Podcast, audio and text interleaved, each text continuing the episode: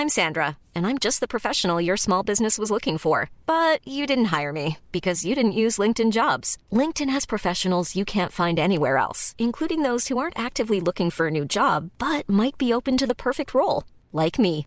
In a given month, over 70% of LinkedIn users don't visit other leading job sites. So if you're not looking on LinkedIn, you'll miss out on great candidates like Sandra. Start hiring professionals like a professional. Post your free job on linkedin.com/people today.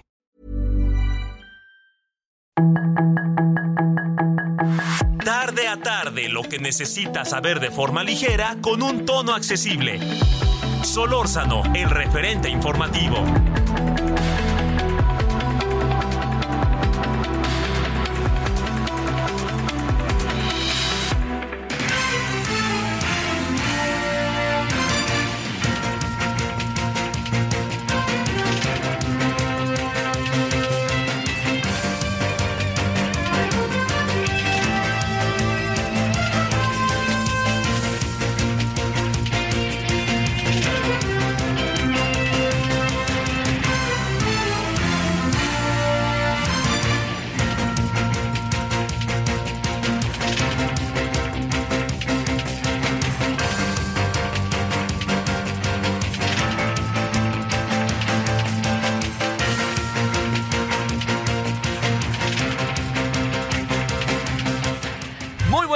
Tardes, aquí andamos como todas las tardes agradeciéndole que nos acompañe noche, tarde, noche de 4 de octubre.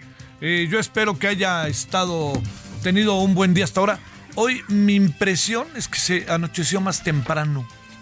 A lo mejor estamos empezando a ver ahí el cambio de, de- estación del año, ¿no? Que se va acercando. Y también este como que se medio nubló, pero no sé si dónde vive usted, en el caso de la Ciudad de México, si haya llovido o no llovido. Donde yo anduve, no llovió. Nomás ahí echó una amenacita. Oiga, gracias que nos acompaña. Le agradezco profundamente, como todos los días. Estamos en Heraldo Radio, en el 98.5 de FM. Estamos en El Referente. eh, estamos además en muchas estaciones del país que agradezco profundamente. Ya le contaba que el lunes estuvimos en Acapulco, que fue una experiencia realmente muy, muy buena experiencia. Y bueno, pues estamos este, aquí agradeciéndole al servidor Javier Solórzano. Bueno, hay, hay este, hay diversos temas. Eh, vamos a hablar con Acapulco, de Acapulco, al ratito, ahorita le cuento, con nuestro, con el equipo de Heraldo Noticias de Acapulco, que para que nos diga cómo ve las cosas. Estamos, este, eh, también eh, vamos a hablar de Notimex, del fin de Notimex. Esa es la historia, el final de la historia. ¿Qué piensa de eso un personaje de, del conocimiento, del trabajo, del gran trabajo que ha hecho a lo largo de mucho tiempo Raúl Trejo? Pues bueno, vamos a hablar con él y vamos a hablar también, pues este de este, este sistemático tome y daca en el que está el presidente con el INE por decisiones que toma el INE y eso que el INE ahora pues tiene a cuatro que son que el presidente los propuso y que están cerquita del presidente, así que yo creo que entonces aquí quizás lo que está pasando es que la ley es la ley, ¿no? O sea, la ley por más que se le quiera dar vueltas a las cosas, pues la ley está ahí presente y entonces pues ni modo que los que integran el INE le, le, le den vuelta a la ley. Pero bueno, oiga, yo, yo le reitero que le agradezco. A ver, un asuntito breve para irnos al resumen si le parece. Mire, el, eh, el día de hoy, ese, ese tema de, de, otra índole, no es tema político, bueno, sí, es político, todo es político, pero es, es un tema que tiene que ver con algo que se suscitó ya oficialmente el día de hoy y que tiene que ver con el fútbol. Resulta que la FIFA ha decidido, quita, ha decidido designar sí, ha decidido designar, sí, eh, los países para el Mundial 2030 yo le quiero decir que esos tiempos en donde sobre todo nosotros generacionalmente teníamos en 2000 en el año de 1962, 58, 54, 50, pues que eran estos mundiales ahí medio extraños, ¿no? Pero ya el 62 fue muy bien organizado, fue un muy buen mundial el que hicieron los chilenos.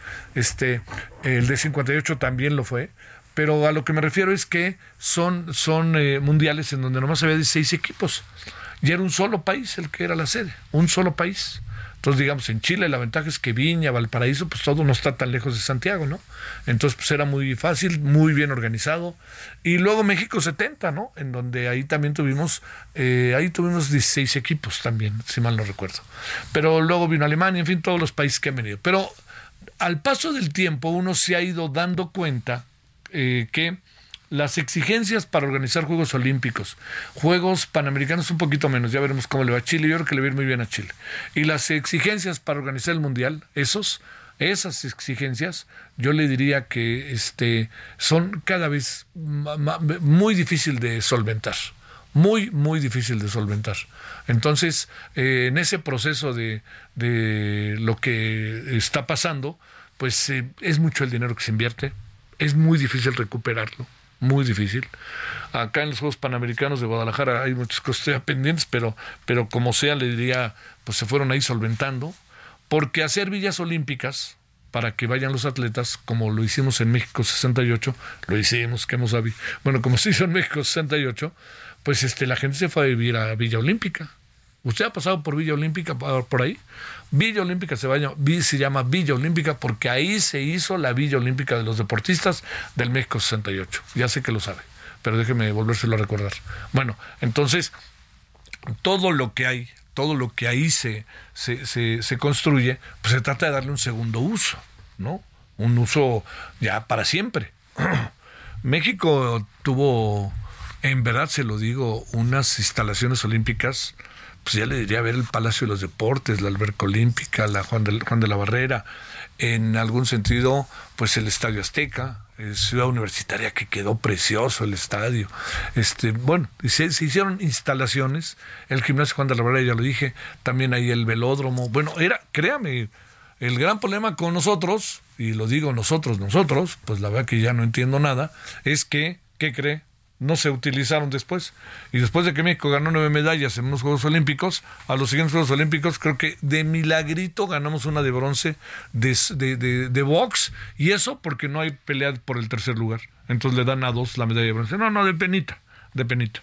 Bueno, pero el asunto está en que pues esa es una parte, pero la otra parte es qué se hace con las instalaciones y aquí está la Villa Olímpica.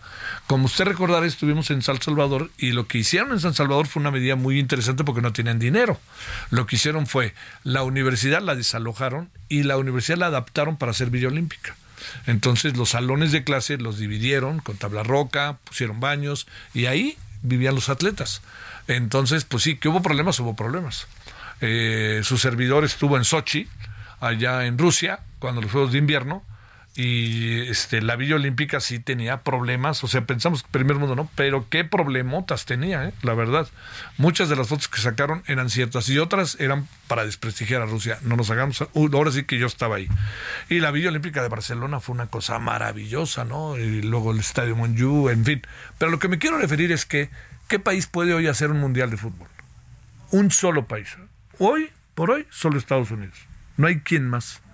O sea, ya vio lo que le pasó a Brasil, ¿no? Fue solo Brasil y vea cómo le fue, además de que les pusieron una golpiza ahí los alemanes, este, en términos futboleros, vea cómo quedó, vea cómo quedó Brasil, con unas deudas entre la Olimpiada, todo eso ahí quedó a la mitad. Bueno, entonces, ¿puede hoy un país hacer un mundial solito?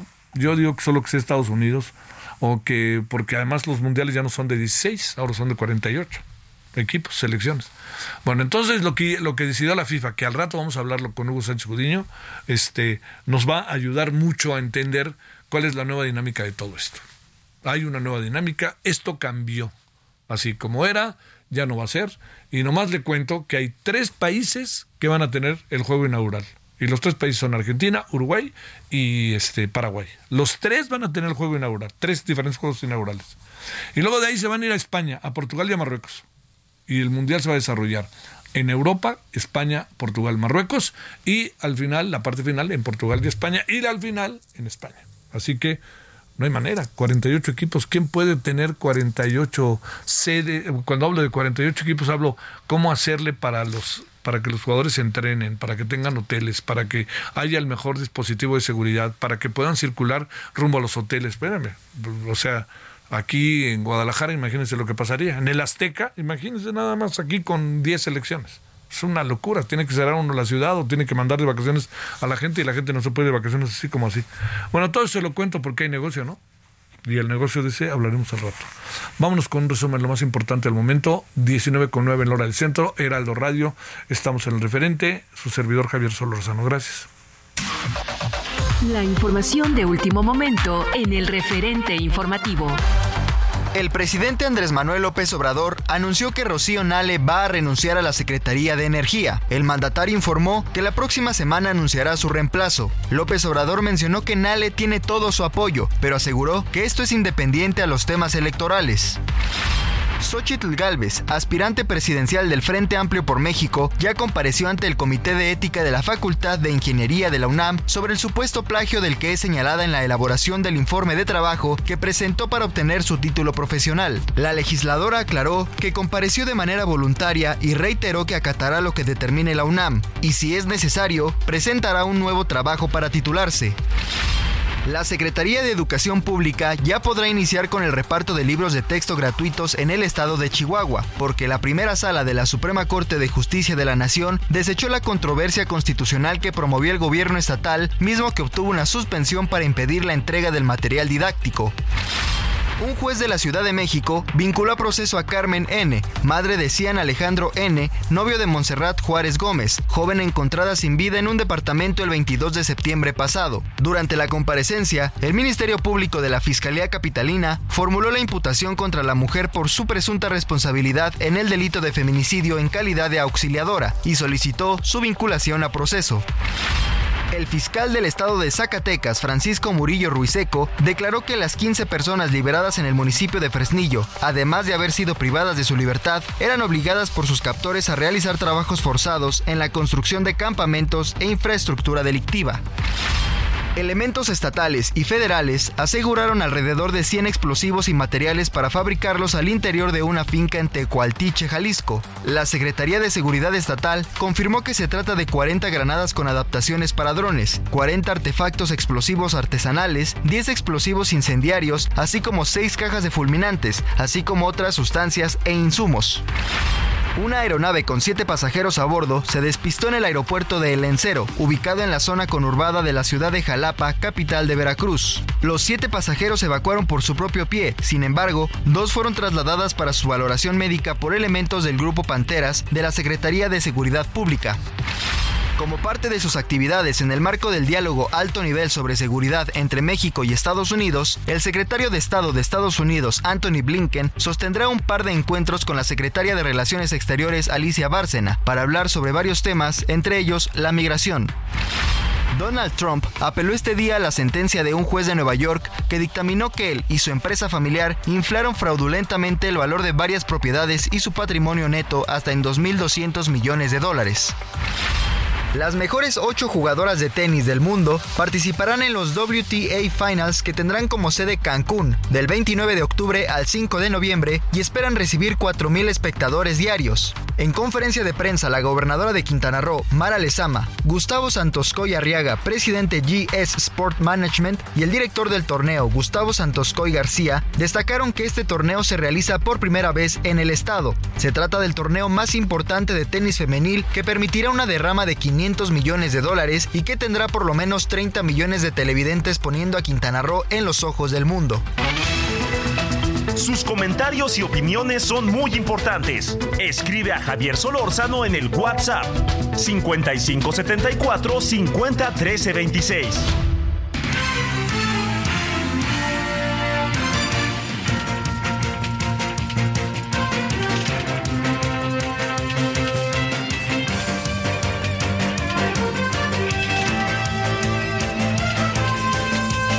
Que está con nosotros de nuevo. Eh, hoy se dio ahí un incidente en Seda, en la central de Abastos, bastante desagradable.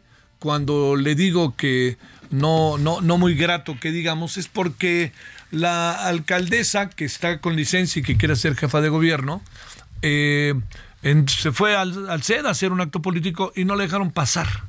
No la dejaron entrar. Entonces, es este la, la, la forma en que mide las cosas a veces las autoridades. Digo, yo no voy a salir en defensa de la señora, por favor, y no lo digo en un tono este despectivo, pues ahora sí que cada quien. No la dejaron entrar porque no, no pidió permiso, ¿no? ¿Qué tal si hubiera sido de Morena? No, hombre, pues entra. Y luego el jefe de gobierno dice, además les quitaron las motos porque traían placas de guerrero. ¿Y con qué autoridad se las quitan los trabajadores de seda? ¿Dónde están los este los, los encargados, las autoridades? Y luego los maltratan. No, pero es que la verdad esto es no puede ser la ley de la selva y mire que es quien es la señora Sandra Cuevas, ¿eh? pero bueno, dejemos el asunto ahí como para al rato a ver qué información tenemos, este eh, le diría yo, este a ver qué a ver qué más hay para poder tener incluso un criterio claro respecto a lo que a lo que sucedió y a la forma en que se dan las cosas, que eso es sumamente importante. Bueno, agradeciéndole de nuevo que esté con nosotros, eh, le diría, eh, mire, el, el, tema que tiene que ver hoy con una con un eh, conjunto de encuestas que se dieron a conocer este día entre Claudia y Xochitl, y que como las que vimos ayer en el Heraldo, el tema, o antier, se me olvida el tema Puebla, cuando estamos viendo las encuestas, todas, encontramos que hay una tendencia en lo general a apoyar, eh, a apoyar a, la, a, Morena y a sus candidatas, candidatos, incluyendo a Claudia Sheinbaum. Yo creo que esto es un asunto que no hay que perder de vista que eh, por más que haya gente que no le guste o que esté inconforme o que no le parezca, es una realidad, es algo muy tangible, eso está pasando, ¿no? La clave es eh, si esto se puede revertir o no, o si hay otros candidatos, candidatas que puedan ser de mucho peso, de mucha fuerza y que ellos puedan, en un momento dado, este, revertir el, el, este, el estado actual que se manifiesta en las encuestas como mediciones de los momentos. Eh, muy concretamente, en el caso de eh, Claudia y Xochitl, yo creo que está muy claro que, que, el señor, que la señora Claudia tiene una ventaja real. Hoy coloca el Universal, por ejemplo, una diferencia de 30 puntos. Yo creo que más o menos es eso. Yo entiendo que Xochitl Galvez ya reclamó así como diciendo, no, no están locos o algo así, pero le quiero decir que el tema es sencillo. El tema es que las cosas como están así, ahí, ahí, tienen una alta dosis de eh, reflejo de la realidad, que eso creo que es lo importante. ¿Qué es lo que, lo que está pasando? Que mientras Xochitl Galvez está eh, en líos, en atolladeros, eh, sin poder desarrollar su trabajo como candidata, aunque sea defensor de otra cosa, de lo que quiera, como candidato, eh, Claudia Sheinbaum ya está caminando como si fuera la mera mera, ¿no? Y tiene razón para pensarlo. ¿Por qué? Porque no hay nada que la distraiga. La distrae cosas internas en el partido, alguna cosa que si va fulano, va perengano, alguna cuestión de esta naturaleza.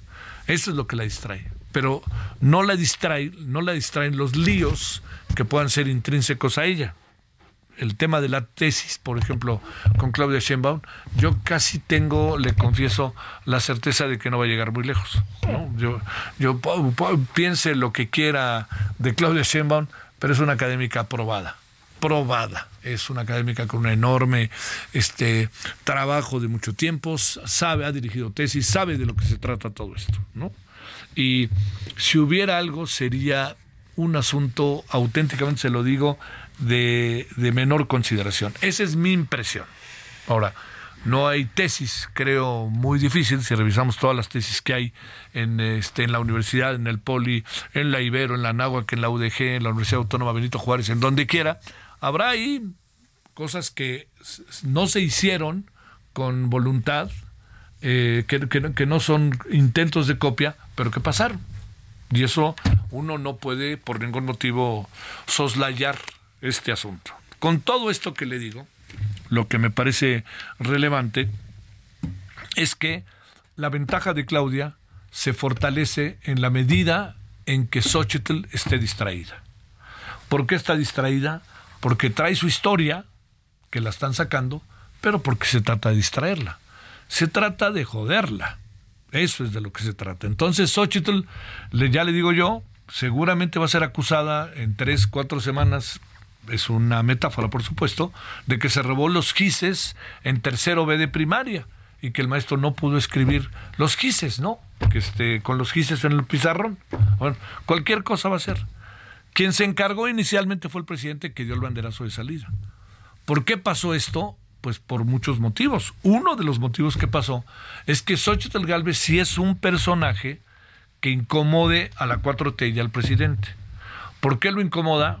Porque si hubiera sido Santiago Krill o alguno de los otros políticos enquistados durante años de partidos políticos, el presidente o lo hubiera tenido, si usted me lo permite, facilito, ¿no? Facilito, lo hubiera tenido el presidente y vámonos.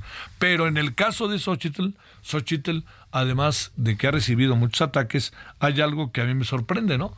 Hay ya en Morena personajes de que son los indigenómetros, ¿no? Algo así. Ellos deciden quién es indígena y quién es indígena.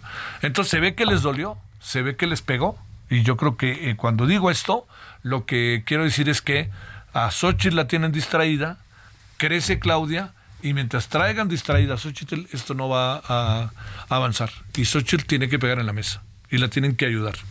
Dicen los partidos que no la van a ayudar y dicen los partidos que, que, la van a ayudar pero que a distancia porque no quieren que aparezcan los partidos sino que aparezca el factor ciudadano. Bueno, eso eso vamos a ver, pero tienen que echarse para adelante lo más pronto posible. Así que eh, una crece y va se va viendo, ¿eh? No le demos vueltas, le guste o no Claudia, Claudia se va viendo. Cada vez se ve más dueña del entorno, cada vez se ve más dueña de lo que anda pasando, cada vez decide, ¿no? Supongo que también en esto tiene mucho que ver el presidente, pero como sea, yo ahí le, le, planteo para focos rojos. Bueno, ¿qué le parece si a las 19.21 en hora del centro nos vamos hasta Acapulco con Antonio Ramírez, conductor del noticiero Heraldo Noticias de Acapulco, para que nos cuente esto que ha sido la gran noticia de Guerrero en estos días? Diario hay noticias en Guerrero, pero esta que tiene que ver con que se levantaron 66 comunidades de Guerrero. Querido Antonio, de nuevo te saludo con gusto. ¿Cómo has estado? Buenas noches. Un gusto saludarte, amigos de Heraldo. Gracias. Como siempre, Javier, un placer saludarles desde el puerto de Acapulco. Pues con noticias no tan agradables para el Estado. Lamentablemente, hace una semana, la gobernadora Evelyn Salgado Pineda andaba de gira en el municipio de Leodoro Castillo, donde inauguró un camino artesanal y mencionó que no dejaría solos a los habitantes de la sierra del estado de Guerrero ante los hechos de violencia recientes. El pasado lunes 2 de octubre, tras años de padecer violencia e impunidad, habitantes de autoridades de 66 comunidades, como bien lo mencionas, de los municipios de San Miguel Totolapa y Elodoro Castillo, se armaron para defenderse del crimen organizado, creando un grupo de autodefensas con armas de alto y bajo calibre. Unas 1.500 personas de diferentes comunidades marcharon a la comunidad de Plan Verde en San Miguel Totolapan, en donde llevaron, recordarán estas familias que fueron desplazadas por grupos de crimen organizado hace casi un mes, las cuales fueron abandonadas en su momento por el ejército que abandonó su cuartel en esta zona del estado y estas familias se vieron obligadas pues a retirarse de sus comunidades. Ahí reinstalaron a las familias que habían sido desplazadas de sus hogares tras ataques con drones por parte del crimen organizado hace poco más de tres semanas. Se estima que al menos 66 comunidades terreñas han recibido ya intimidaciones de algún tipo incluyendo amenazas en contra de familias y sus patrimonios.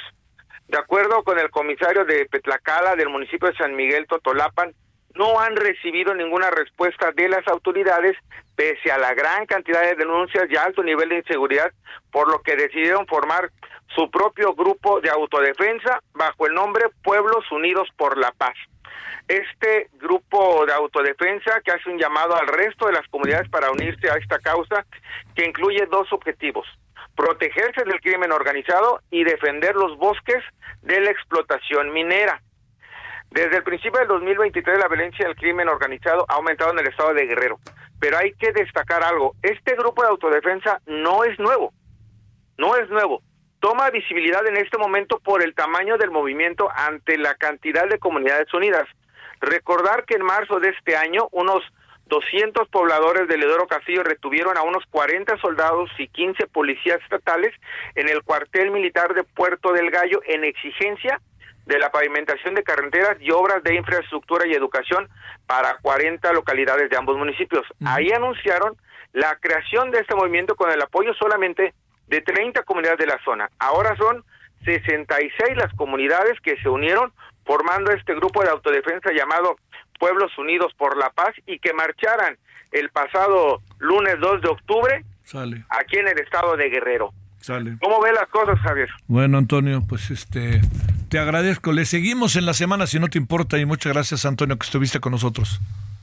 Gracias órdenes, pendiente. Saludos desde Acapulco. Gracias, muchas gracias. Ya escuchó Antonio Ramírez, conductor, por cierto, del noticiero Heraldo Noticias de Acapulco, de los muy escuchados por allá.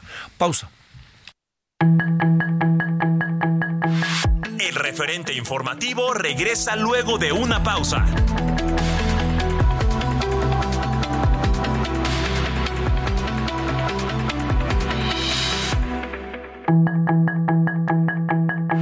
Estamos de regreso con el referente informativo.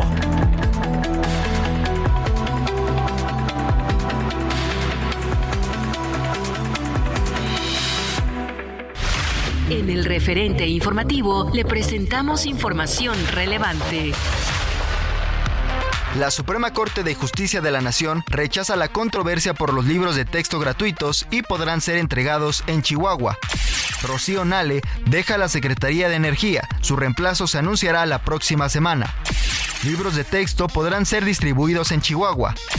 Xochitl Galvez comparece de forma voluntaria ante la UNAM por presunto plagio para titularse. Vinculan a proceso a mamá de Cian N., presunto feminicida de Montserrat Juárez. Desaparecen tres jóvenes en Michoacán. Regresaban de Jalisco tras llevar una carga de aguacate. Aseguran finca con material para drones explosivos en Jalisco. Hayan más de 40 granadas. Avioneta con siete tripulantes cae en Jalapa, Veracruz. Trump apela sentencia de fraude en Nueva York. Sus comentarios y opiniones son muy importantes. Escribe a Javier Solórzano en el WhatsApp 5574 50 13 26.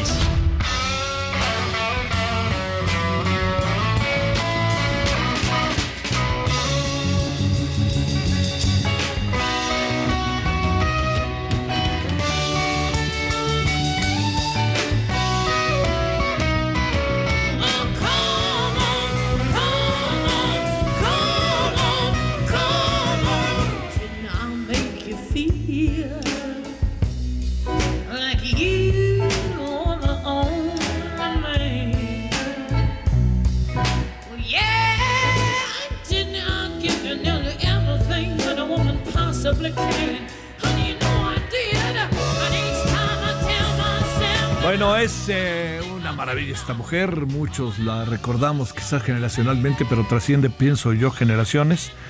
Era conocida como la bruja cósmica y murió por una sobredosis de heroína cuando tenía 27 años. Sé que lo ubica, se llama Janis Joplin. Fue un 4 de octubre del 70 cuando falleció. Era identificada como la hermana mayor de Aretha Franklin. Eh, lo que son las cosas. Esta que es una de sus grandes, grandes interpretaciones, Piece of My Heart, un pedazo de mi corazón, es, eh, no es de ella, fíjese, ¿no? Pero ella la hizo, pero requete famosa, la verdad, ¿eh? Bueno, es un personajazo. Janis Joplin es un gran, gran personaje por muchos motivos. Y se cumple esa máxima luego con la gente, los cantantes de rock, etcétera, que entre los 25 y los 30 algo les pasa brutales a, a algunos de ellos. Janis Joplin falleció un 4 de octubre del 70, Piece of My Heart.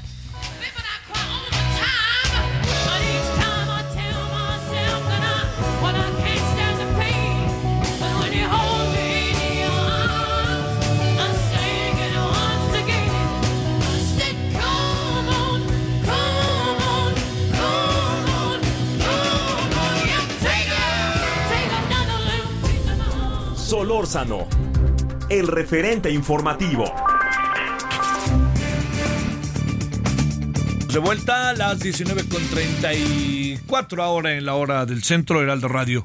Bueno, este eh, tema importante, ¿eh?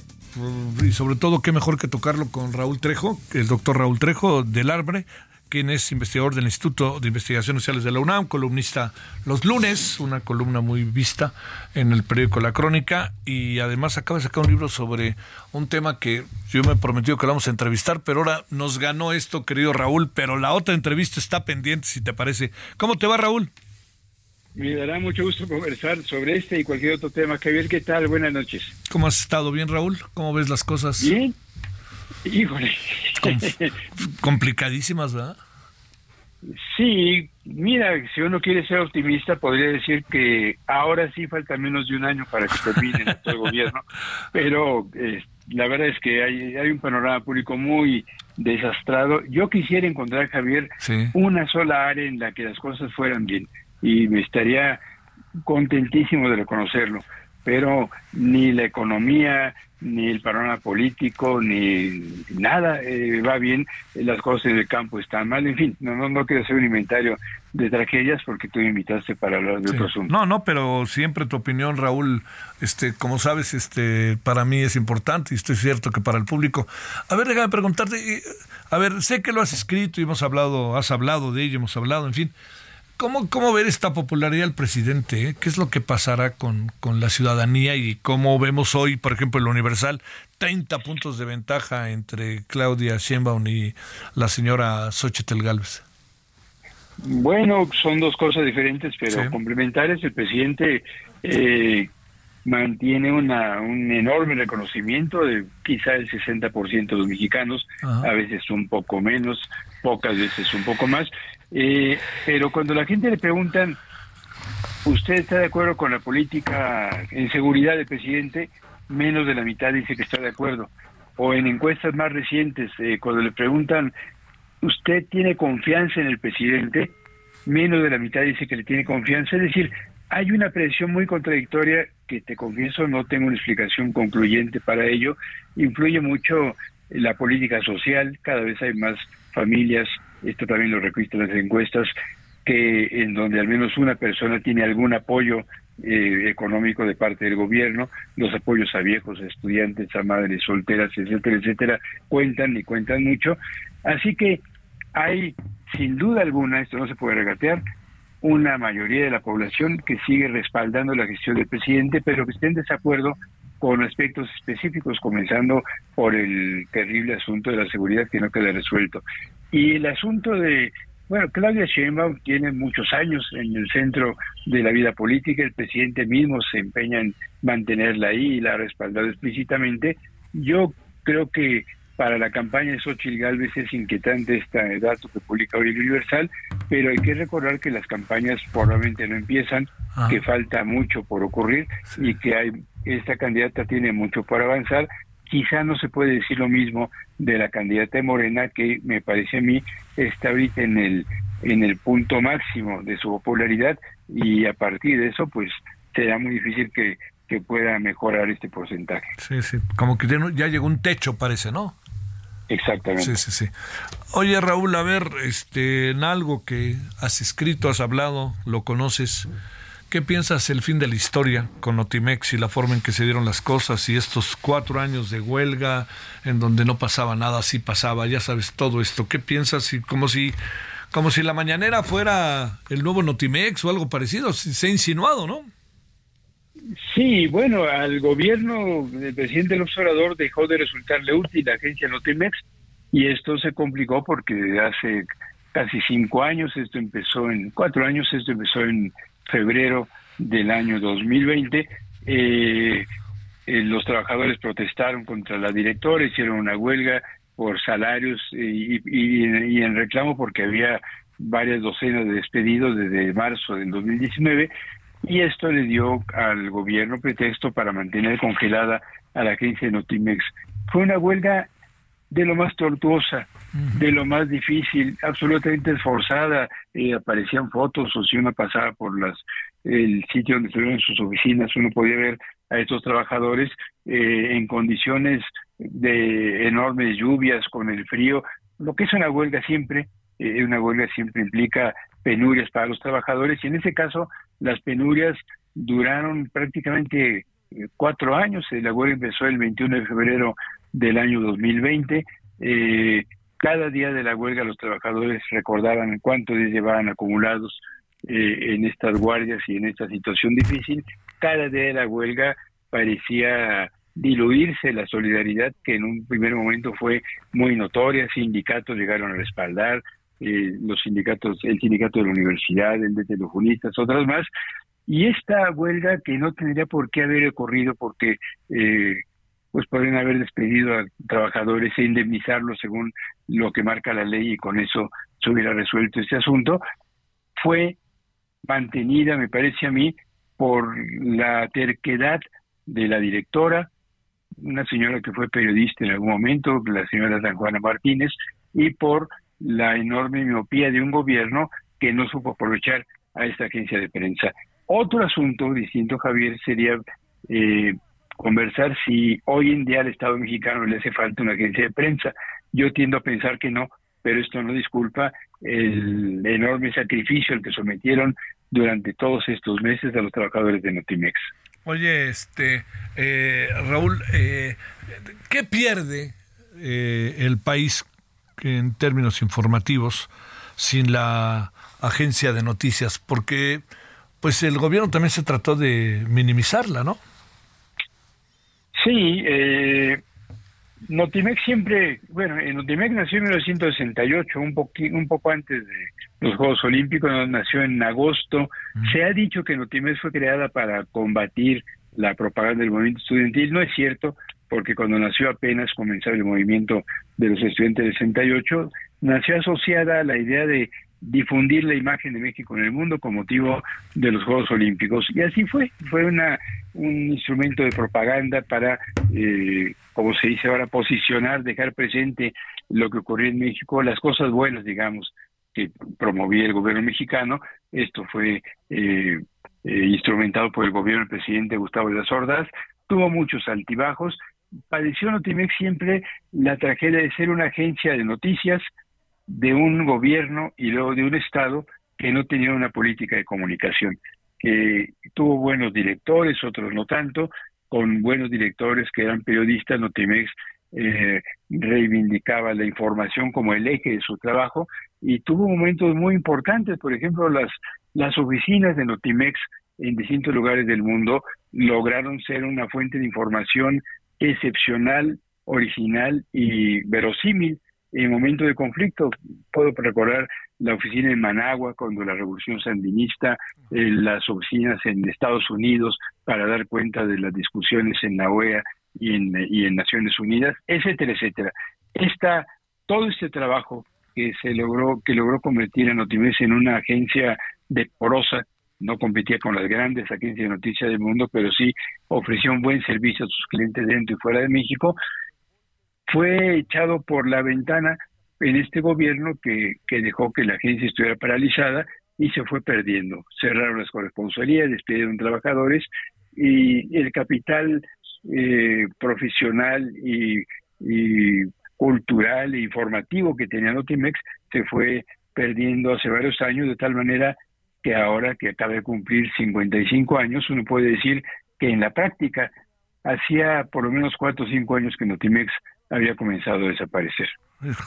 Oye, este, pero también esta idea de colocar a una periodista en su momento, pues era, era como que, pues, me acuerdo que se abrigaron ciertas esperanzas porque, eh, pero no sé, Raúl, de repente me da idea que esto, esto acabó en lo que querían que acabara desde el principio, ¿no? Tengo esa impresión. Sí, eh, porque no, no, no pusieron a esta persona, la señora Martínez, por ser periodista, lo llegó a ser, fue corresponsal de, de proceso en Europa. eh, la pusieron por ser incondicional del gobierno porque tenía una idea eh, anticipadamente adversa a la existencia de Notimex, llegó y comenzó a despedir a los trabajadores, se enfrentó con el sindicato, desbarató los buros, las corresponsalías de la agencia del extranjero, es decir, llegó desde el primer momento a desarticular a la agencia, promovió un sindicato blanco, un sindicato manipulado que encabezaba gente cercano a ella, eh, mintió ante la Junta Federal de Conciliación y Arbitraje, creó una oficina paralela cuando estalló la huelga para que Notimex siguiera funcionando en contra de lo que dice la legislación laboral y el sentido común, llegó a desarticular a la agencia, así que la experiencia periodística que pudo haber tenido para nada la puso en práctica, funcionó como un agente de destrucción, de, de aniquilación de esta agencia de prensa. Partimos del hecho de que lo que queramos saber del el gobierno, que no del Estado, es la mañanera, pero el Estado mexicano queda par, queda, pues yo, yo diría, la sociedad mexicana eh, queda, eh, yo diría, trunca, sin Notimex, ¿no? No se trata del elogio gratuito, pero pues también por mucho de lo que cuentas, ¿no, Raúl? Sí, hace algunos años, y esto es muy importante, Notimex adquirió, adquirió un estatuto legal diferente, dejó de ser la agencia del gobierno, dejó de estar adscrita a la Secretaría de Gobernación y adquirió una relativa independencia a su director. Lo tenía que aprobar el nombramiento del Senado de la República, si no me equivoco, y se llegó a pensar que Notimex comenzaría a vivir una nueva etapa con independencia editorial respecto del gobierno federal.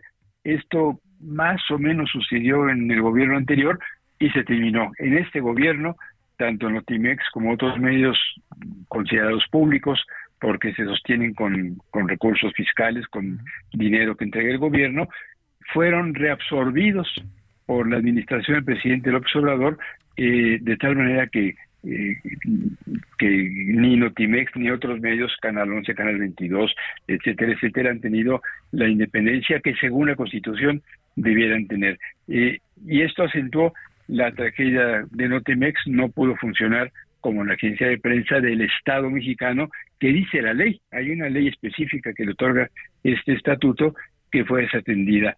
Ahora, por ejemplo, Javier, debo decirte que, yo no conozco, creo que no se ha difundido los términos del acuerdo entre el gobierno federal y los trabajadores de Notimex en huelga.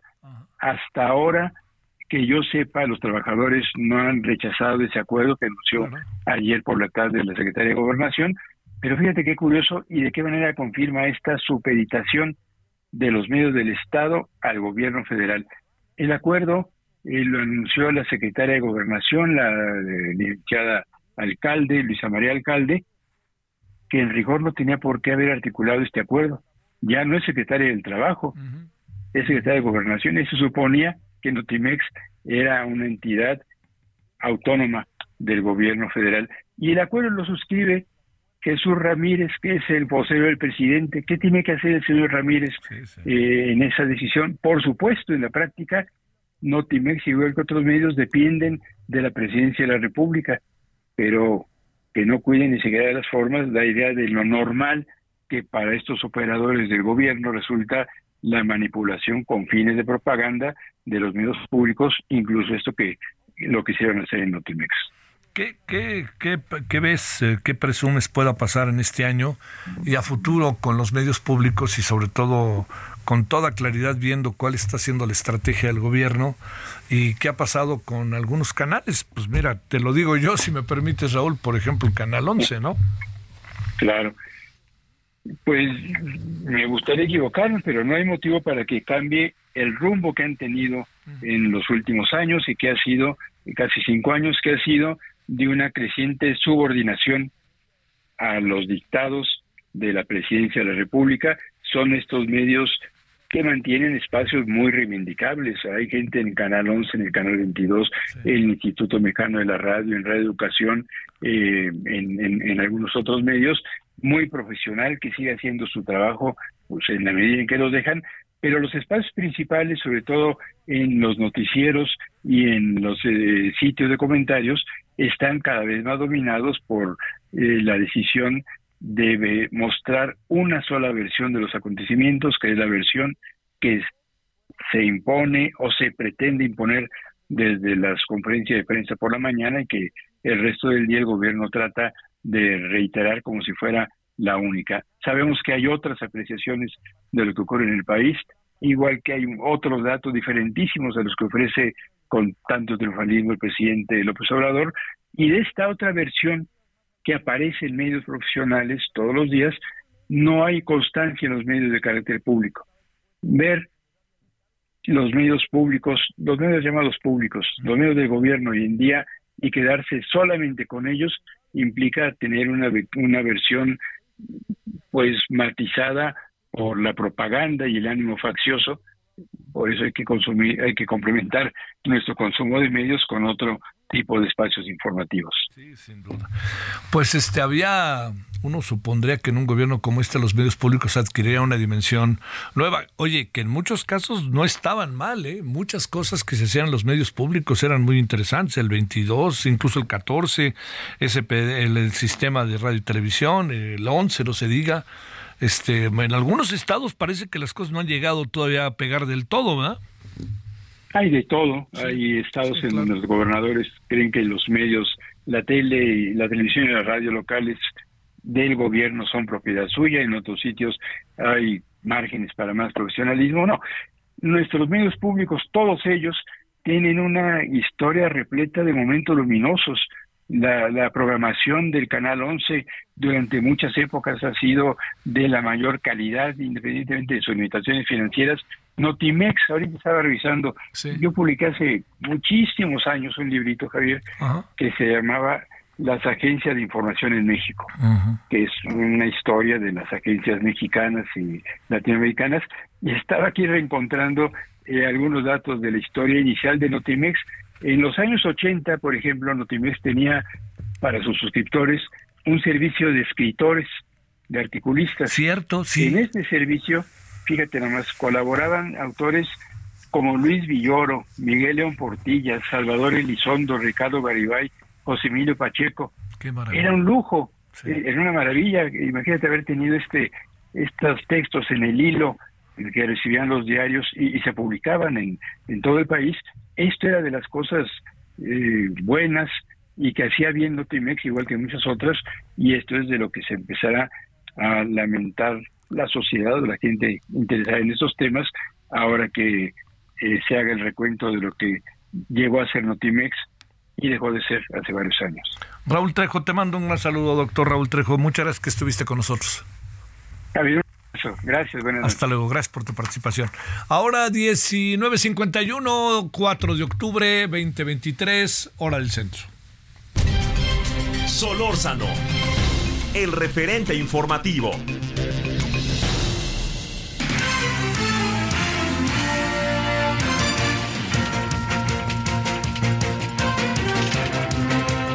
Bueno, este, óigale, algo de lo que hablamos ahorita lo vamos a tener en la noche con más detalle, nos vamos a detener en otros temas también que los vamos a tener a las 21 horas en hora del centro en Heraldo Televisión para que no este para, para que este nos nos acompañe, ¿no? En el referente de la noche en este día miércoles. ¿Qué anda pasando por allá por Jalisco, mi querida Mayeli Mariscal? Buenas noches. Hola, ¿qué tal? Muy buenas noches. Pues de acuerdo con la Fiscalía del Estado de Jalisco, se detiene a un segundo hombre presuntamente implicado en la desaparición de estos cinco jóvenes ocurrida el pasado 11 de agosto. Se trata de Celestino M. Y bueno, además de estar relacionado con esta eh, privación de la libertad o bueno, esta desaparición de estos jóvenes, también informan que estaría implicado en, en los restos localizados en el 20 de agosto en un predio utilizado como ladrillera también en este municipio, en Lagos de Moreno, y bueno, hasta estos momentos sería la segunda persona que se, eh, pues se presume estaría relacionada con esta desaparición de los cinco jóvenes. El anterior eh, se trata de Rogelio M, y bueno, ya ambos están eh, puestos a disposición para pues determinar su posible participación en esta desaparición, Javier. Híjole, híjole. Bueno, oye, pero este, eh, más vale eh, todo tipo de explosivos o qué estamos pensando, mi queridísima Mayeli?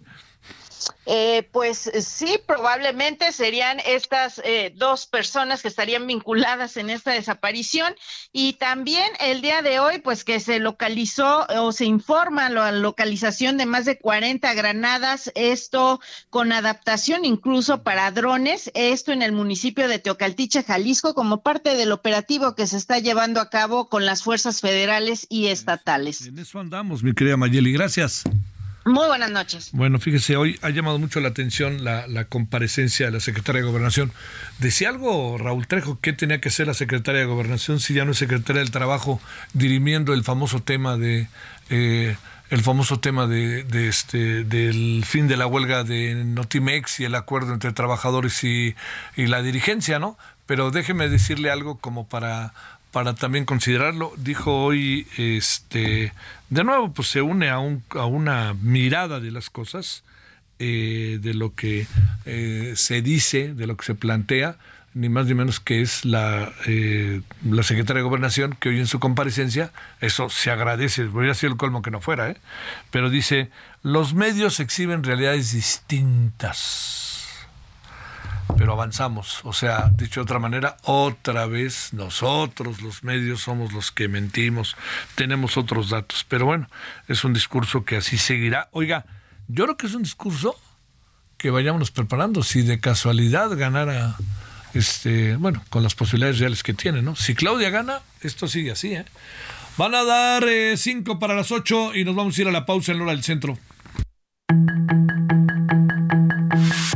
Referente informativo regresa luego de una pausa.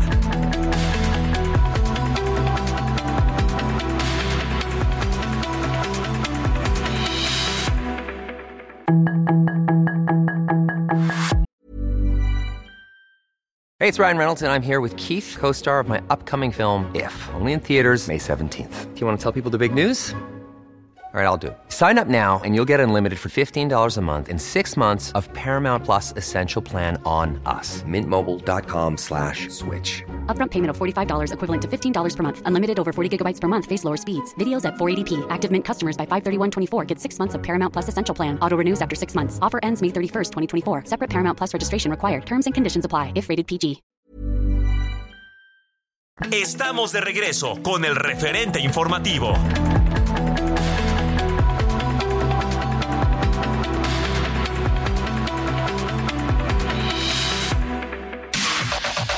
La información de último momento en el referente informativo.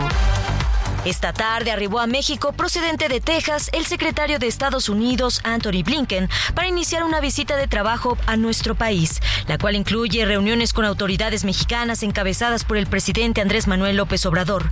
Blinken viene acompañado por el secretario de Seguridad Nacional, Alejandro Mayorkas, el fiscal general Merrick Garland, entre otros altos funcionarios del gobierno de Joe Biden, para abordar temas de migración, la seguridad y el narcotráfico como centro del diálogo bilateral. El Tribunal Electoral declaró inexistente la omisión que denunció Marcelo Ebrard en contra de la Comisión Nacional de Honestidad y Justicia de Morena, con relación al proceso interno en el que se designó a Claudia Sheinbaum como coordinadora de la defensa de la 4T, ya que este órgano interno partidista sí recibió en tiempo y forma la queja, además está en proceso de resolución. David Aguilar Romero es el nuevo titular de la Profeco tras la salida de Ricardo Sheffield, que buscará la candidatura de Morena para Guanajuato de cara a las elecciones del 2024 y vaya sacando los abrigos porque el Servicio Meteorológico Nacional informó de la entrada del Frente Frío número 4, que estará afectando a los estados del norte del país con temperaturas donde el termómetro va a marcar de 0 a 5 grados, además de ocasionar fuertes lluvias en estados como Nayarit, Jalisco, Colima, Michoacán y Veracruz. El Pleno del Senado aprobó una reforma al Código Civil Federal para cambiar en su redacción los términos marido y mujer por el de cónyuges, en los apartados de esa norma que se refieren a las obligaciones emanadas del matrimonio. En el documento se destaca que si bien en la mitad del siglo XIX solo se podía efectuar un matrimonio entre un hombre y una mujer, esto ha cambiado en la actualidad pues varias entidades del país ya permiten la unión conyugal a las parejas del mismo sexo. La Secretaría de Salud de la Ciudad de México informó que no hay una alerta sanitaria por chinches en la capital y que no ha ocurrido y que no han recibido solicitudes de atención médica por la mordedura de este insecto en los centros de salud de las 16 alcaldías, por lo que no representa un problema de salud pública. La reforma laboral para reducir la jornada laboral de 48 a 40 horas a la semana tardará en concretarse ya que Jorge Romero Herrera, presidente de la Junta de Coordinación Política de la Cámara de Diputados, anunció la conformación de una comisión de trabajo para que la reforma se analice mediante un ejercicio de parlamento abierto. Sus comentarios y opiniones son muy importantes. Escribe a Javier Solórzano en el WhatsApp 5574 50 13 26.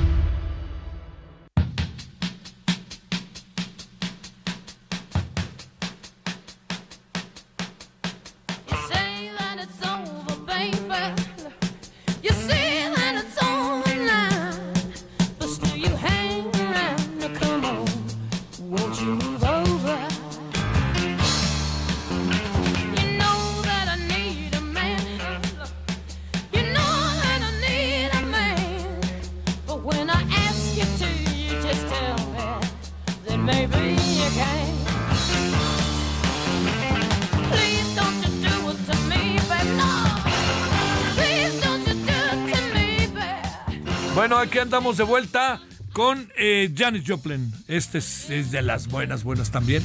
Move Over, eh, hace 53 años, eh, ella murió. Eh, este, pues bueno, tomó la decisión de morir, un poco, ¿no?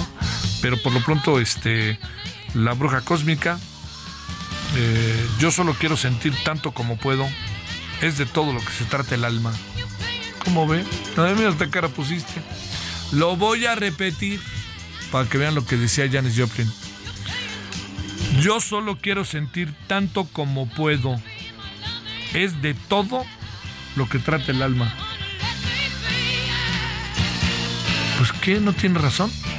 Pues claro que tiene razón. Bueno, move over. La Janis Joplin maravillosa.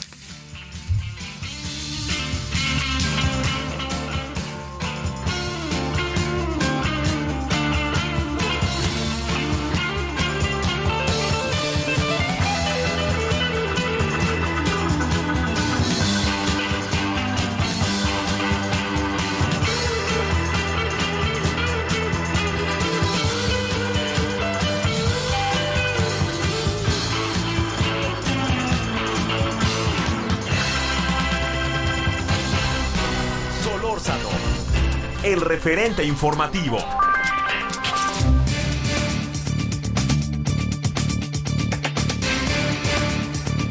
Mire, de esos temas que, que, va caminando uno junto con ellos y los va difundiendo, los va informando, los va platicando, va entrevistando, que parece que son temas interminables, ¿no? Nunca van a tener un final. Yo no lo veo necesariamente como algo negativo. Lo que me preocupa en estos temas es que no haya un intento de llegar a acuerdos, ¿no? Que luego los acuerdos se pueden romper porque hay nuevos escenarios. Tampoco hay que poner cara de mucho susto ante ello. Uno de ellos tiene que ver la relación, eh, uno de ellos tiene que ver cómo el presidente se la pasa dándole vuelta a las leyes con el INE. Eh, ¿Viola la ley o no viola la ley? Eso es algo que eh, cuando el INE le dice, la está violando, el presidente dice, pues ahí les voy por acá, ¿no? Y entonces lo que otra vez buscan, el presidente va teniendo vigencia con sus planteamientos.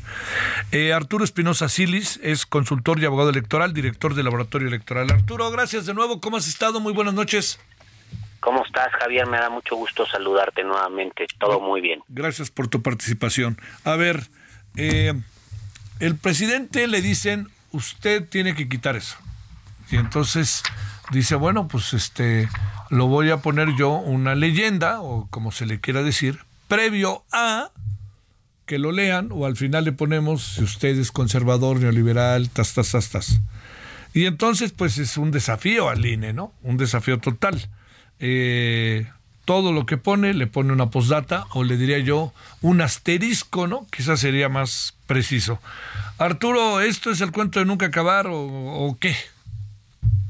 Desde luego que es el cuento de nunca acabar, Javier. A ver, desde que inició el sexenio muy acentuadamente en 2021 y desde entonces hasta acá, el presidente es una afrenta permanente a las autoridades electorales. Y las autoridades electorales dictan alguna medida para que se cumpla la ley, no es un capricho de las autoridades, es, es y esta es la gran ironía, porque lo hemos dicho varias veces, es para que se cumpla la ley que él mismo exigió cuando era opositor, que se cambiara esa ley para que los servidores públicos no intervinieran, para que no se usaran recursos públicos, para que hubiera equidad en la contienda. Y hoy que es gobierno, esta ley le incomoda y cada que el INE la quiere hacer valer, él busca otra forma de darle la vuelta.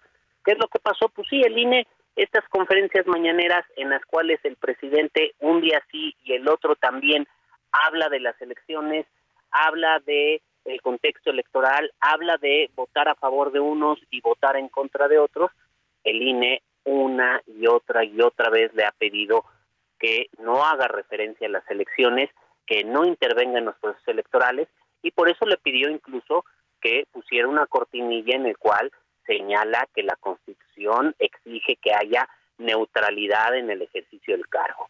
El presidente pone esta cortinilla dentro de la conferencia mañanera en la transmisión que, que se realiza, pero pues él agrega de su cosecha este el tema de los conservadores y el tema de la cuarta transformación y varias alusiones que el INE ya dijo que son ilegales. Y yo creo que este va a ser el tono y lo que vamos a ver de aquí hasta, no solo hasta las elecciones, hasta después de las elecciones, cualquiera que sea el resultado en el cual el presidente permanentemente va a estar en un activismo electoral a pesar de que la Constitución y el marco jurídico le impide que lo haga. Este, híjole, a ver, te, te, te pregunto, Arturo, eh, cuando uno dice que es al contra de nunca acabar, es este, nadie se va a atrever a multar o hacer algo parecido, este, o algo de esta naturaleza con el presidente, ¿no? El costo es carísimo. Mira, independiente a sancionarlo. De, entrada, el INE no tiene facultad para sancionar servidores públicos. E, e, e, ese es un tema que eh, me parece que la ley ahí, ahí es imperfecta, entonces tendría que acudir a darle vista al Congreso de la Unión o darle vista a la Secretaría de la Función Pública o darle vista a alguna, alguna Contraloría. Pero independientemente de que haya sanción o no haya sanción, el presidente vive en un desacato permanente a las decisiones de la autoridad, llámese el INE, llámese el Tribunal Electoral, llámese la Suprema Corte de Justicia de la Nación, todo el, cualquier determinación que vaya en contra de los deseos del presidente, que busque limitar lo que él piensa, lo que él cree o su forma de actuar o que busque hacer valer aquellos este límites constitucionales al poder del ejecutivo, el presidente los desconoce y esto me parece que es realmente grave. Recordemos aquel lejano 2006 en donde él mismo acusó el excesivo intervencionismo de Vicente Fox en las elecciones, en donde el Tribunal Electoral reconoció que este activismo de Vicente Fox en las elecciones puso en riesgo la validez de la elección y que posteriormente vino esta reforma de 2007 en la que se pidió, se estableció el principio de neutralidad en la Constitución. Todo esto fue exigencia de quien hoy es el presidente de la República y de quien hoy no observa este principio de neutralidad. ¿Quién va a hacer la campaña? Pues la, harán los candidatos y candidatas que postulen y el presidente será el primer hombre de batalla ahí en la campaña. Creo que creo que este es un escenario muy muy muy peligroso para las elecciones que ya estamos viviendo. A ver otra otro planteamiento Arturo. Eh, ¿Hasta dónde le alcanza a las instituciones autónomas, tribunal, INE, actuar, eh, sobre todo bajo esta premisa de la pregunta anterior que te hacía, de que nadie quiere meterse contra el presidente, pero que a querer o no, lo que hace el presidente se convierte en una influencia expansiva en procesos electorales como los que vamos a vivir en 2024 en diferentes estados del país. Es cosa de ver cómo siguen al presidente verdaderamente de una manera, este, yo, le, yo te diría a veces como si fuera una deidad, ¿no? Que, este, que, que bueno, cada quien como la vea, pero, pero eso te coloca en escenarios, eh, digamos, este, en donde la ley, se, la ley está constantemente en vilo, ¿no? A ver, desde luego, yo creo que aquí Javier, por un lado vimos el, y son también estilos de las autoridades, vimos el estilo de el presidente anterior del INE, Lorenzo Córdoba, ah, junto con Ciro Murayama y demás, que eran muy confrontativos del presidente de la República, eran, hacían valer o le exigían que actuara dentro de los márgenes constitucionales y vivieron en un enfrentamiento constante. Creo que hoy la consejera presidenta es este digamos mucho menos mucho más cauta en este aspecto ella no no sale a hacer estas declaraciones todo es a través de la comisión de quejas y denuncias en la, la cual integran solamente tres consejeros y consejeras y aún así siguen este también haciendo llamados al presidente ya en otro tono en otro este digamos formato en bajo otro esquema pero el presidente sigue también desacatándolas yo creo, y, lo mismo pasa un poco con la Suprema Corte de Justicia. Y yo creo que es un poco meterte con Sansón a las patadas. ¿Por qué lo digo? Porque si bien está el, la fuerza que tienen estas autoridades en cuanto a que están haciendo valer la Constitución y sus mismas determinaciones, pero el presidente tiene este gran escaparate que es la mañanera en la cual todos los días, durante hora y media, dos horas o el tiempo que él quiera, está dirigiéndose a la, ciudadanía. ¿Por qué? Porque pues habrá unos que lo vean directamente, pero en el día los medios de comunicación todo el día retoman lo que señala el presidente y pues esto tiene una difusión amplísima y él siempre se plantea como una víctima de este de las instituciones de las autoridades que lo único que están buscando hacer es hacer valer el marco legal no es otra cosa y cuando el presidente no está de acuerdo con este marco legal, él lo plantea como que es una, una injusticia, que le están impidiendo ejercer sus derechos y pues bueno, con el gran escaparate que tiene, desde luego la gente eh, está, de, digamos, se pone del lado del presidente y, que, y creo que aquí es un papel muy complicado que tienen las autoridades. Oye, este, así vamos a estar hasta el año que entra, ¿verdad? Digo, no va a haber la menor duda, ¿no? Y este, y también esto va a colocar a las instituciones este, electorales entre la espalda y la pared, porque seguramente hará lo propio también la oposición y se amparará al hacerlo en que miren lo que hacen los otros o algo parecido, ¿no? A ver, yo creo que así vamos a estar y esto va a ir incrementando conforme se acerque la elección y especialmente si es una elección competida, creo que todavía va a ser mayor. Y el claro ejemplo de esto fue los mm, procesos anticipados que hicieron eh, de un lado y del otro, porque como la queramos llamar, pues sí, arrancaron antes de tiempo. Primero arrancó Morena, después arrancaron los partidos de oposición, esto es una realidad, no lo podemos negar, y las autoridades acabaron doblando las manos.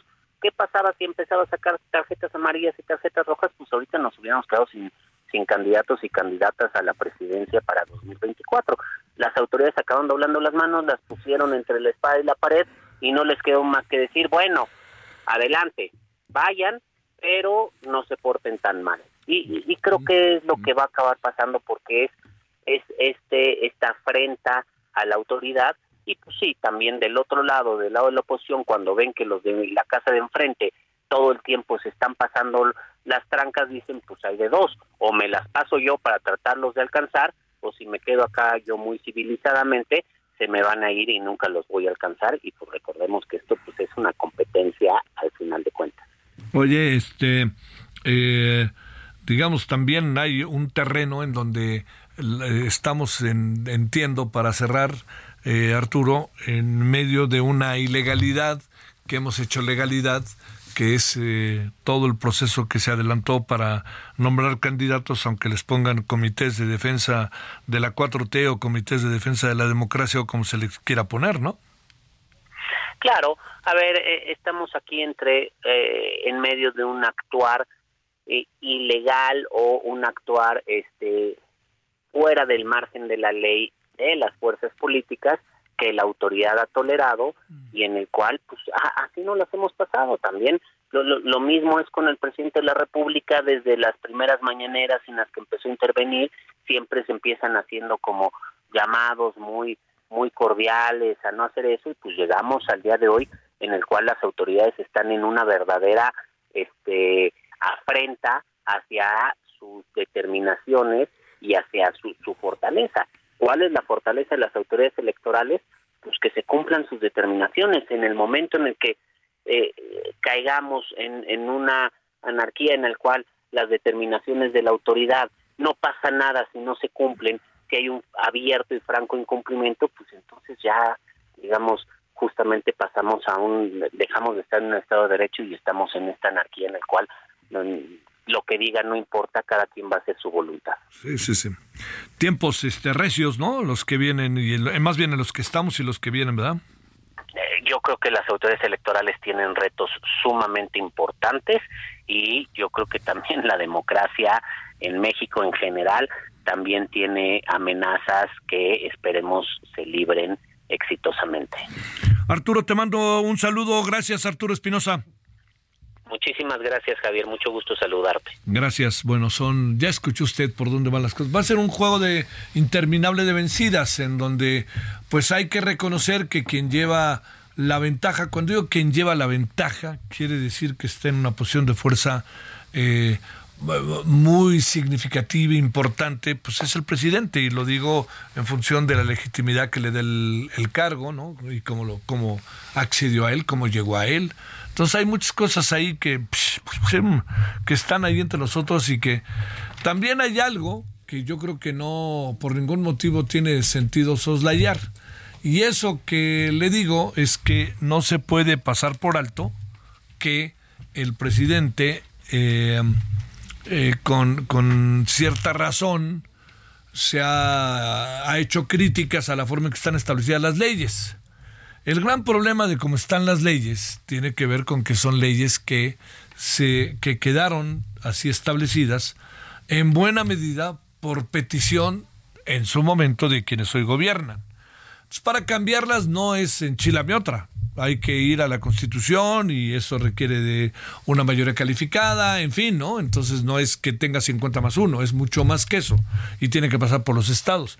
Entonces, si quieren cambiar el INE, pues tienen que presentar un proyecto que tenga la mayoría calificada eh, y tienen que discutir y debatir, que es lo que de repente pues no se les da, esa es la verdad. Mire que yo participé como conductor en los muchos en los muchos parlamentos abiertos sobre este tema y le confieso que pues no le cambiaron ni una coma y por eso fueron al plan A, no se dio, fueron al plan B y ahora el plan C son las elecciones, porque no pudieron entrarlo por la forma en que hicieron las cosas, no por el contenido de las cosas. ¿eh? De 20 con 21 en hora del centro, vámonos hasta Zacatecas. Omar Hernández, ¿qué pasa por allá? Muy buenas tardes, noches.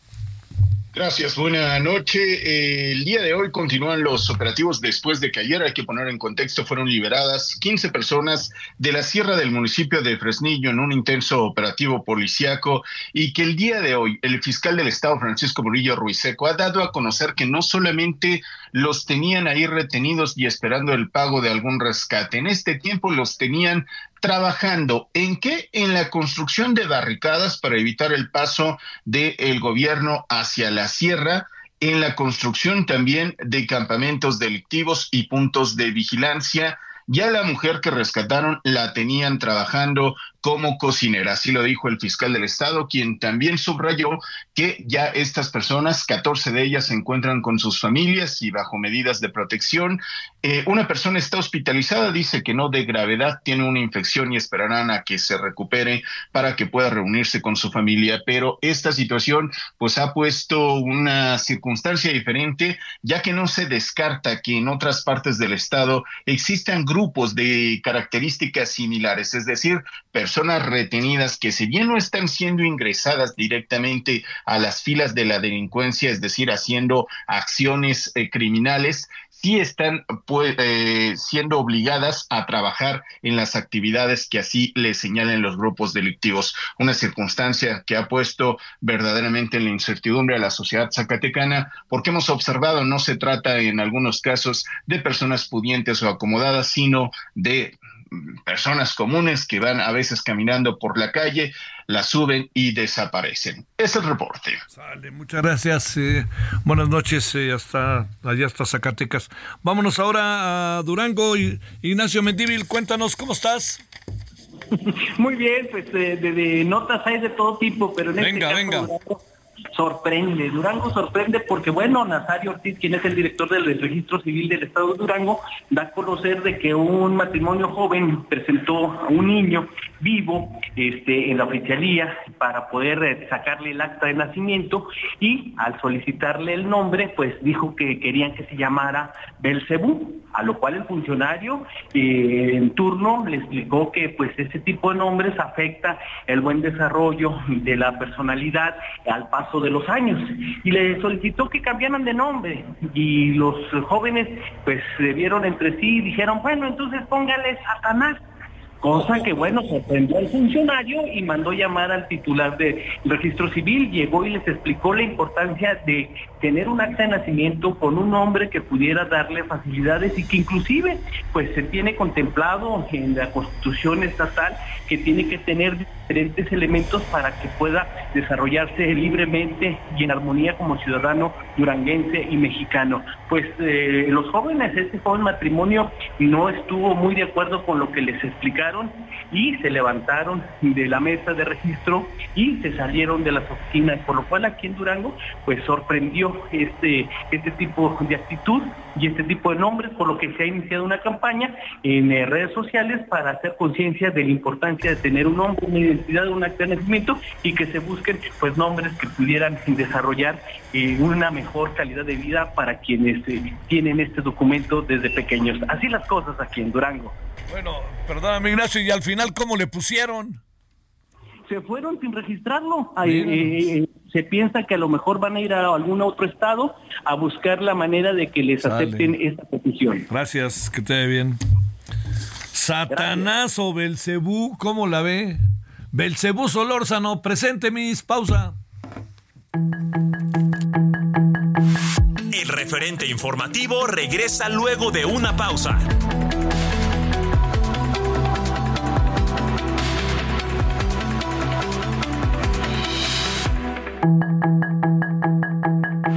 Estamos de regreso con el referente informativo.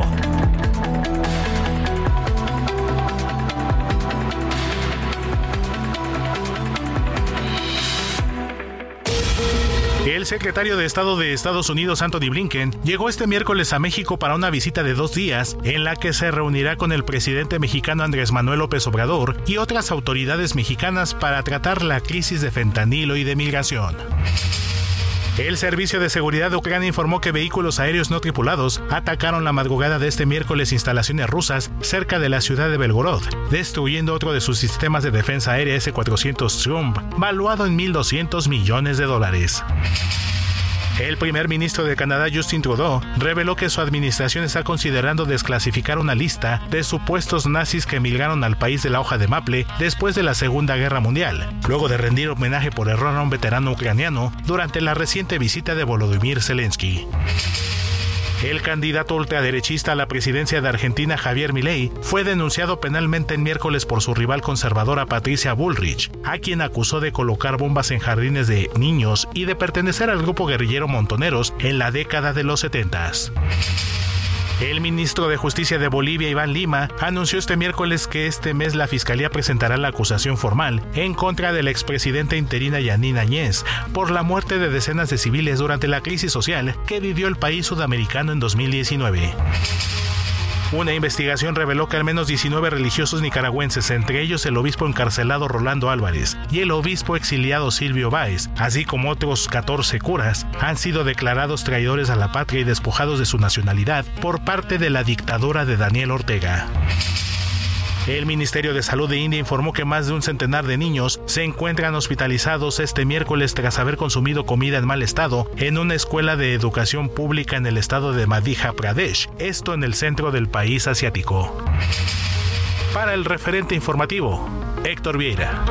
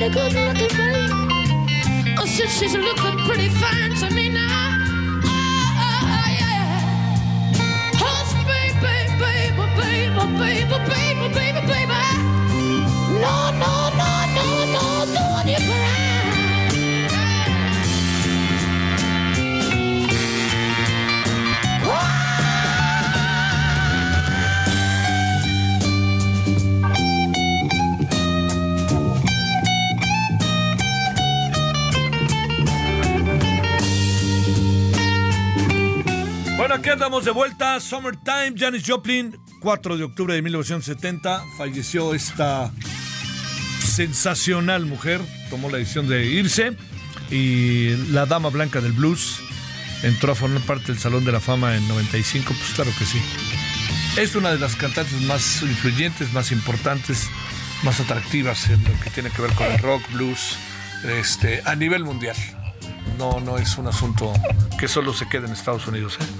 Bueno, 20.35 en la hora del centro, Summertime.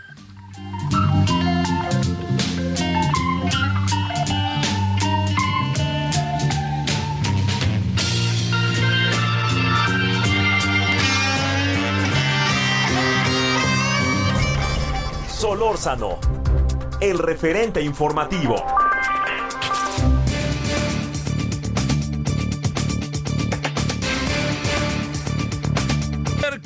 Pensar qué decimos de que de aquellos mundiales de 16 equipos en donde pasaban dos, eliminaban a dos, pero como sea se jugaban tres partidos, nos emocionábamos ahí con, con Suecia, con Chile, con Inglaterra también nos tocó una buena emocionada generacionalmente, con México no se diga y Alemania.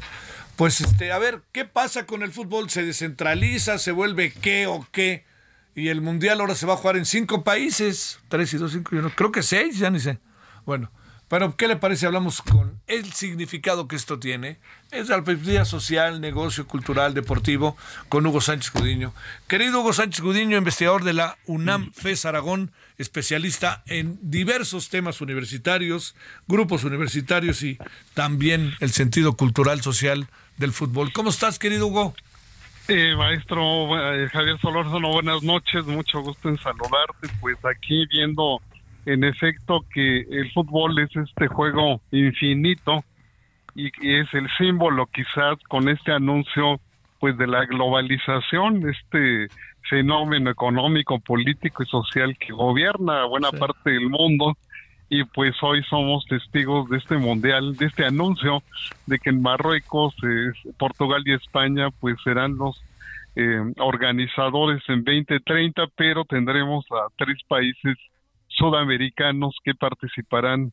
De igual manera Uruguay, que en 1930 fue la primera Copa del Mundo, Argentina y Paraguay, y bueno, pues eh, eh, el señor Infantino, y los organizadores de FIFA pues apelan a, los valores de este mundo globalizado que son la igualdad, la solidaridad y la competencia, pues esperemos que así sea, ¿verdad? Sí.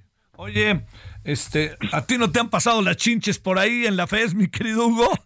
Ay, pues está en efecto la rebelión de las chinches en toda la universidad. Ayer llegaron a Aragón, antier estuvieron en la facultad y hoy toda la universidad está pues simbrada con este rumor que más bien parece un rumor eh, pues en tiempos de eh, una atmósfera política altamente politizada. Oye, a ver, fuera de todo, Hugo, ¿habrá chinches o no? ¿Tú qué crees?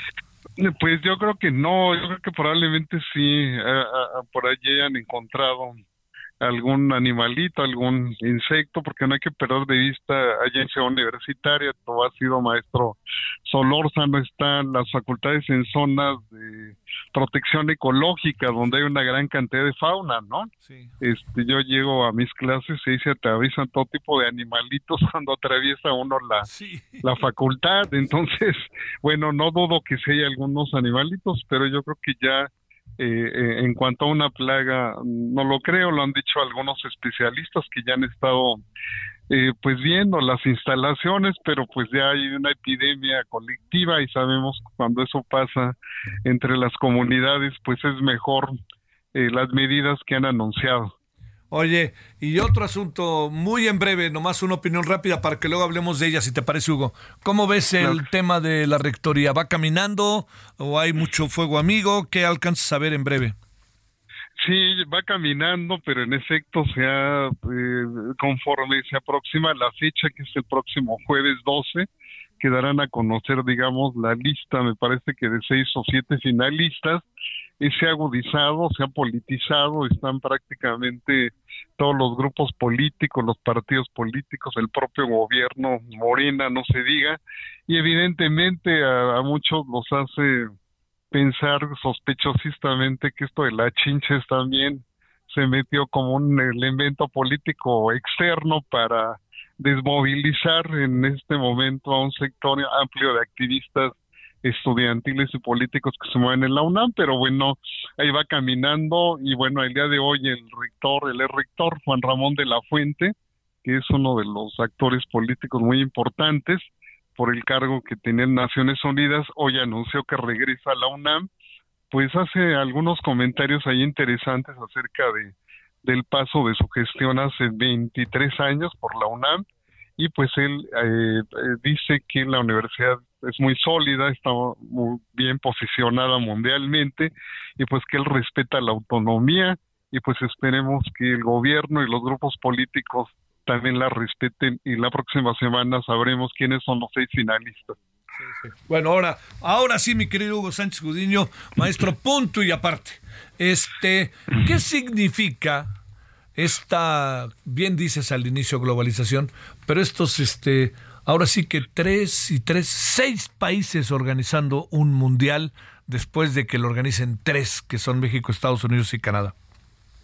Sí, me parece que un, primer significado que es muy importante, creo yo, lo veo así, es que eh, eh, al, modelo global pues se le acusa de una multitud de elementos, entre ellos eh, uno de los rasgos de la globalización es romper las identidades nacionales, atentar contra las culturas locales y romper los nacionalismos. Y me parece que este anuncio trata de recuperar precisamente las identidades nacionales, los nacionalismos, las culturas locales, sobre todo de eh, un bloque de países que tiene una larga tradición en el fútbol, sobre todo los países sudamericanos, y el, el hecho de que sea Uruguay la sede del primer partido y bueno, obviamente acompañado de Argentina y de Paraguay también es como un reconocimiento a esa escuela del fútbol sudamericano que es precisamente entre Montevideo y Buenos Aires eh, eh, es importante señalar nace precisamente este estilo de, de jugar al fútbol, eh, nace el toque, el famoso toque, la pelota tocada, el acariciar la pelota, esta magia que nos seduce, que bueno, los argentinos nos seducieron recientemente, me parece que es un reconocimiento a este modelo que eh, la propia globalización ha ido borrando del mapa de, de la vieja guardia, de la espontaneidad, de, este juego bonito por un juego pragmático y de resultados, como lo hemos comentado en múltiples ocasiones. Y una segunda eh, lectura me parece que eh, el caso de España, Portugal y Marruecos ahí revela pues todo un problema, una geopolítica, un problema de disputa política, porque originalmente era España y le disputaba eh, pues Portugal y salió eh, después Marruecos de igual manera, pero entra este escándalo de Jennifer, la futbolista que fue besada sin su consentimiento y eso que es toda una bomba política en estos países europeos, España pierde fuerza y se inicia toda una negociación política en la FIFA y da pie justamente a que estos países sean incorporados nuevamente como sedes, dado que pues en el mundo global pues los valores de eh, igualdad, de respeto a los derechos humanos, de respeto a la dignidad de las personas, al género, a los derechos de las mujeres son así como que valores muy importantes, jugaron un papel político y finalmente España tiene que compartir estos espacios de este mundial. Entonces parece que allí es una repartición más política de las sedes y en el caso sudamericano es un reconocimiento a una historia de, del fútbol, de, de, un modelo de fútbol que nos ha gustado y que nos sigue gustando enormemente en todo el mundo. Oye, lo que sí es un hecho es que estamos ya, digamos, el fútbol adquiere otra dimensión en donde, eh, digamos, además del gran negocio, pues países con muy poca tradición futbolística o con tradición futbolística pero nunca competitivos del todo, quizá como el nuestro, eh, tienen una mayor posibilidad de asistir. Y pienso también en otras naciones, por ejemplo las centroamericanas. El Salvador tiene una gran tradición futbolera, pero no pasa de nada de ahí, ¿no? Costa Rica otro tanto, Guatemala empieza otra vez a resurgir en ese sentido. Sudamérica, Bolivia, pues como sea, se asomó un tiempo, ¿no? En fin. Y en Europa, pues pasará otro tanto, ¿no? O sea, países que a lo mejor eh, con tantos equipos participantes todo adquiere como otra dimensión, ¿no? Sí, yo creo que del, lado cultural es la inclusión de nuevas culturas, ¿no? De nuevas comunidades, pero eh, del lado ya mercantil, pues es la apertura de nuevos mercados que en efecto, aunque no son países competitivos, significan en términos económicos, pues mercados muy importantes. Ahorita lo estamos viendo justamente en Estados Unidos con este fenómeno de Messi, eh, de, su equipo y de todo lo que ha significado para un país que tradicionalmente este deporte no tenía el significado ni el poderío que este país ha alcanzado en los últimos años. Yo creo que este fenómeno de la inclusión cultural de nuevos países, de nuevas sociedades, de nuevas culturas, eh, está a la, a la vanguardia de esta filosofía de la globalización y la parte económica, pues sí, es una apertura mayor de mercados de este gran negocio planetario que es el fútbol. Yo creo que ya no regresaremos, por lo menos generacionalmente, Hugo, a ver un mundial con, eh, con la sede en un solo país, de no ser que sea Estados Unidos, ¿no? Exactamente, sí, yo creo que es eh, poco probable, incluso eh, pues, allí me, me, me recordaba mucho este eh, al gran caricaturista que tú eh, seguramente recuerdas Fontarrosa el, el creador de Bogue y el Aceitoso que también se dedicaba a escribir escribió un cuento muy bonito en 1971 que se llama Dialéctica de leprosos y canallas. Y en ese cuento él él, este, él narra él narra la historia de algunos barras bravas y de algunos fanáticos del fútbol sudamericano y sobre todo la trama es que imaginan precisamente el cielo plagado de eh, balones, plagado de cantinas y plagado pues de fanáticos en un pequeño espacio que justamente si lo referimos metafóricamente es la vieja escuela, el viejo modelo que disfrutábamos del fútbol, ¿no? Un pequeño, una pequeña un pequeño bar lleno de este de bebida de balones y de fanáticos pero ahora eh, a, tres cuatro décadas o cinco décadas de distancia efectivamente ya no será un solo país sino será un mundo virtual no eh, una un, un mundial en la sociedad red totalmente distinto a este que narra este cuento muy eh, artesanal del gran Fontarrosa. Los de adelante corren mucho y los de atrás se quedarán. Ahora será en términos competitivos, ¿no? Exactamente, sí, aunque fíjate que me llama mucho la atención que lo que decía el señor Infantino se parece mucho a esta filosofía del liderazgo de, Carlo Angelotti, ¿no? Que habla de, de conquistar mentes, de conquistar corazones, pero el tercer punto, conquistar triunfos, que es justamente lo de los que corren mucho pues estarán adelante y los de atrás se quedarán, ¿no? En esta metáfora. Sí, no, no, no, no, no se, no se alcanza a ver. Este, y yo supongo que, que el Mundial de 2026 nos dará una idea de si pudieran surgir nuevas potencias o algo parecido, porque como sea el Mundial 26 es una gran cantidad de selecciones, ¿no?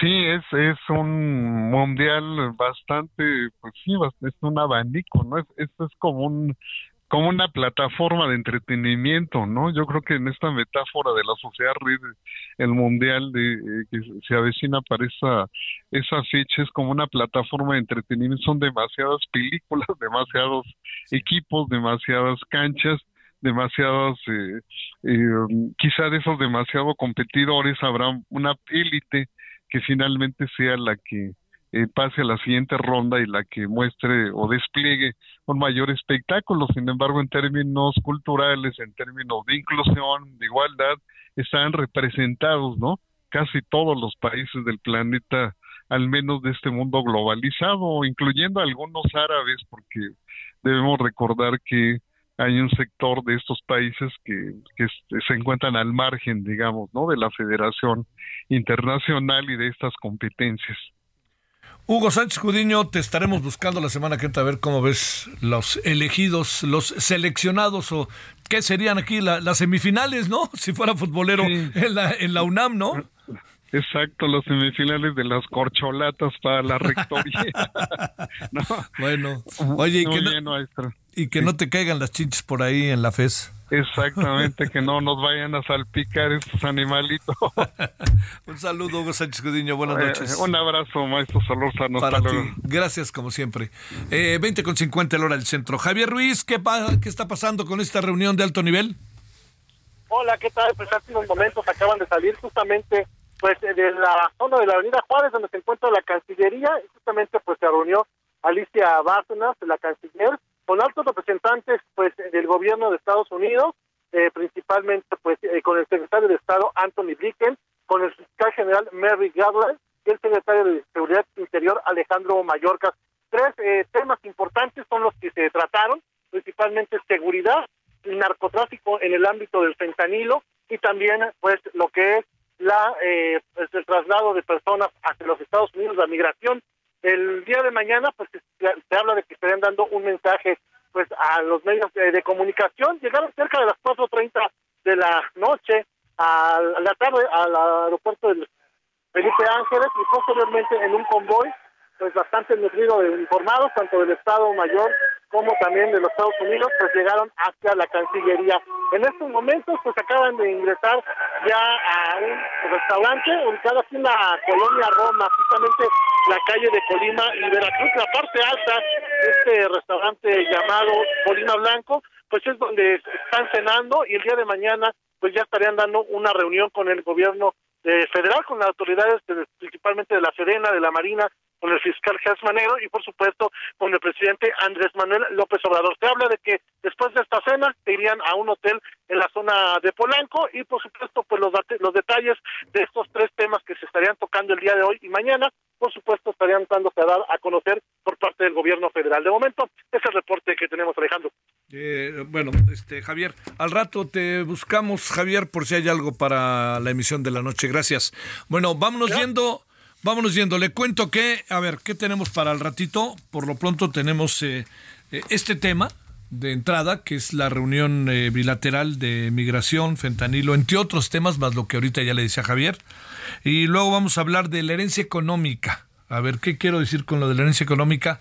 ¿Cuál va a ser la herencia que va a tener el futuro gobierno? Sea o no sea Morena. Yo creo que va a ser. sea o no sea cuál va a ser esa herencia. Y entonces, ¿por dónde pasan las cosas? Pasan, entre otros elementos, por aquello que tiene que ver con impuestos, reforma fiscal o no reforma fiscal. Eh, deuda, eh, o le llaman déficit, como usted quiere, o no hay déficit. Bueno, eso lo vamos a platicar junto con cómo hacerle con los presupuestos, que ese es otro temazo, que sí, que no. Recuerde que estos presupuestos eh, de los que estamos ahorita este, nosotros vamos, el presidente mandó a la Cámara y todo eso. Estos presupuestos, le diría, no olvide usted que es el último presupuesto del presidente, ingresos y egresos. ¿Por qué? Porque el presidente se va el primero de octubre. O sea, el presupuesto del primero de septiembre de mil, no, 2000, perdóneme, 2024, 24, no, pues 2025, ya es otro gobierno, ¿eh? Ojo con eso. Entonces ahí, por eso se juegan tantos y tantas cosas. Bueno, hablaremos de Notimex lo que hemos llamado el fin de la historia. Se acabó la historia de Notimex. Eh, ya hablamos con Raúl Trejo, volveremos a hablar en la noche. Vamos a hablar que no hay avance real en materia ambiental. Recibimos muchas observaciones como país en este sentido de la Unión Europea y de muchas organizaciones. No organizaciones de la sociedad civil, pero recibimos muchas observaciones de lo que tiene que ver directamente con los gobiernos. Vamos a hablar de niñez y adolescencia, cuánto se gasta peso por peso y hablaremos un poco más de este asunto que ahorita tratamos, de qué significa que los grandes eventos deportivos, eh, olimpiadas, etcétera, etcétera, ya, ya no los puede hacer una sola nación, ¿no? Tienen que ser varias y muy pocas pueden hacerlo. los Juegos Olímpicos del de, año que entra son París, y París significa una sola nación. Luego viene Los Ángeles, una sola nación, pero después no sabemos qué pueda pasar. Ya se acabó. Pero en el fútbol ya sabemos que llevamos un rato con todo eso. Bueno, ojalá nos acompañe aquí juntito en punto de las nueve de la noche en la hora del centro, Heraldo Televisión, referente de la noche. Les saludo el servidor Javier Solórzano. Gracias en nombre de todas, todos. Dios. Hasta aquí Solórzano, el referente informativo.